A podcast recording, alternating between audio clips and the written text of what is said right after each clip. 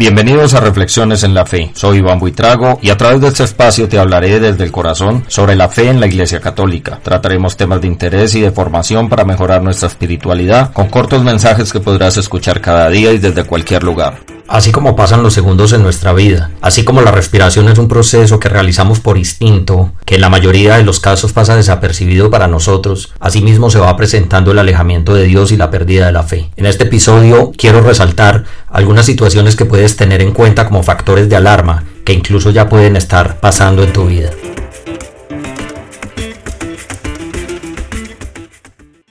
Ser humano tiene una necesidad de comunicarse, de expresar sus pensamientos, pero por sobre todo existe una necesidad marcada en el corazón de comunicarse con Dios. Por eso, en las diversas culturas mundiales se notan expresiones artísticas, culturales y religiosas que tratan de establecer esa comunicación. Así que estamos llamados a expresar nuestras situaciones y pensamientos a Dios. La mejor manera de hacerlo es la oración, pero suele pasar que nos vamos alejando de ella. Quizás ahora mismo estás experimentando en tu vida pereza para orar. Tal vez, ante la insinuación o invitación de alguien para hacer juntos oración, reaccionas con palabras evasivas, con gestos desobligantes o hasta expresiones de burla. Cuidado, es la primera alerta, la pereza espiritual, el desánimo de acercarse y buscar al Señor. Entonces, en tu vida, todo se convierte en algo sin sentido. Dios ordena tu vida, pone cada cosa en su lugar. Tener la presencia de Dios en tu vida es dar el rumbo adecuado en tus decisiones. El primer paso para vivir un desierto espiritual es alejarse de la oración. Y entonces viene el segundo paso, y es dejar de tener un sentido claro de lo que significa pecar. Nos parece normal muchas cosas, que incluso la moral natural nos dice que son errores, pero como nos hemos alejado de la protección que nos da la oración, vamos perdiendo esa capacidad de discernir entre el bien y el mal, y entonces ya no queremos dar la cara a Dios. Es por esto que muchas personas se niegan a acercarse a un templo. Claro que sacan cualquier excusa,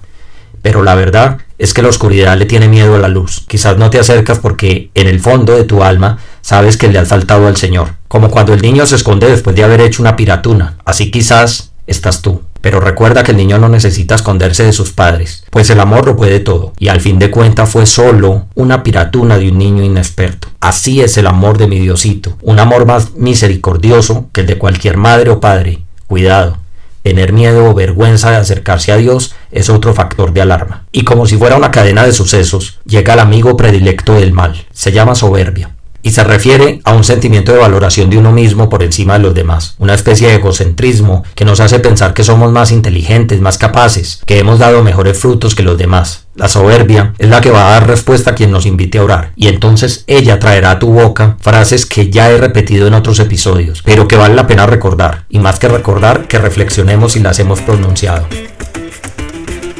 Llevo mi fe a mi manera, Autor, la soberbia. Te pregunto, ¿tu manera es la mejor? ¿La de la mayoría de las personas es la equivocada? Dios está en todas partes. No necesito ir a un templo.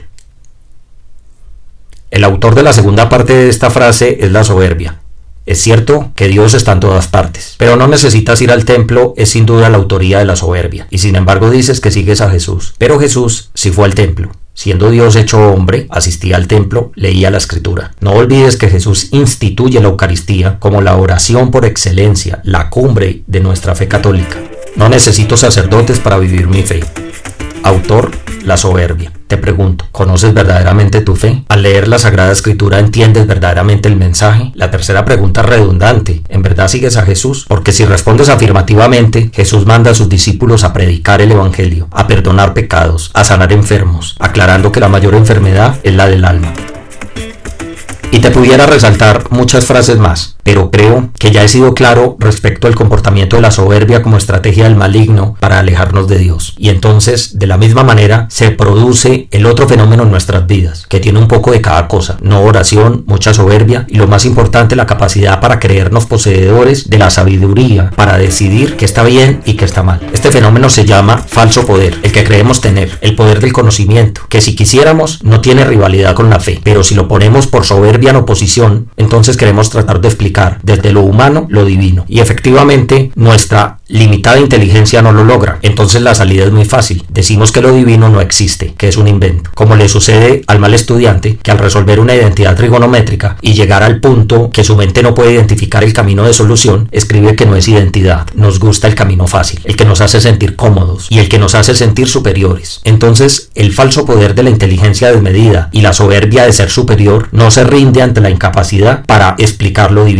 Entonces termina como el mal estudiante diciendo que no existe. El falso poder nos permite defender los derechos de los niños, pero aprobar el aborto, como si tú no hubieras tenido oportunidad de vivir. El falso poder nos permite tomar decisiones con la vida, como si fuéramos los dueños de ella, aunque todos sabemos que no podemos agregarnos ni un segundo más de vida. El falso poder nos ha llevado a perder la esperanza de una vida eterna. Por eso ahora queremos acabar con todo lo que veamos, protestas sin sentido, marchas violentas, atentados contra nuestro propio cuerpo, deformaciones, idolatrías y en fin, una desesperanza creada por falta de Dios en nuestra vida, que nos conduce a lo que tanto criticamos al leer los libros de historia. El hombre de hoy no coincide ni aprueba la esclavitud, pero lo paradójico es que se asombra de la esclavitud del pasado y desconoce que vive en su propia esclavitud, la que voluntariamente se ha impuesto, la esclavitud de sus pasiones, de los conflictos, de la esperanza, de las rupturas, del desamor, de los lujos que lo llevan a trabajar la mayor parte del tiempo, y cuando llegue la muerte se enterará con tristeza que no tuvo tiempo de vivir por haberse esclavizado y haber abandonado la fe en Dios, que es la única que aclara el camino para poder recorrerlo. El Señor lo dijo y lo podemos leer por medio del Evangelio de San Lucas en el capítulo 21, versículo 34. Estén alerta, que no se hagan pesados sus corazones por el libertinaje, por la embriaguez y por las preocupaciones de la vida.